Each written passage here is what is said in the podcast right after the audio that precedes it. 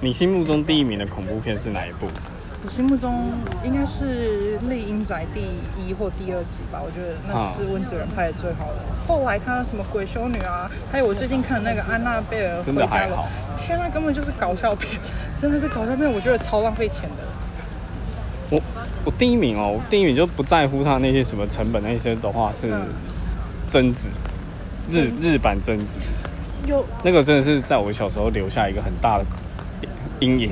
你这样讲，我突然想到一部片，它但它也是很久以前，它是日本像纪录片那样的拍摄手法，它叫做《诅咒》，哦，我好像有听我过。真的觉得看起来真的是毛骨悚然。那那一个十，那个大概有超快十年，全部都日本恐怖片。对，对，啊我觉得天哪，那个真的超可怕。还有我还哦推荐有诅咒学校有鬼一二一二，好像三集还两集，那个那个可怕吗？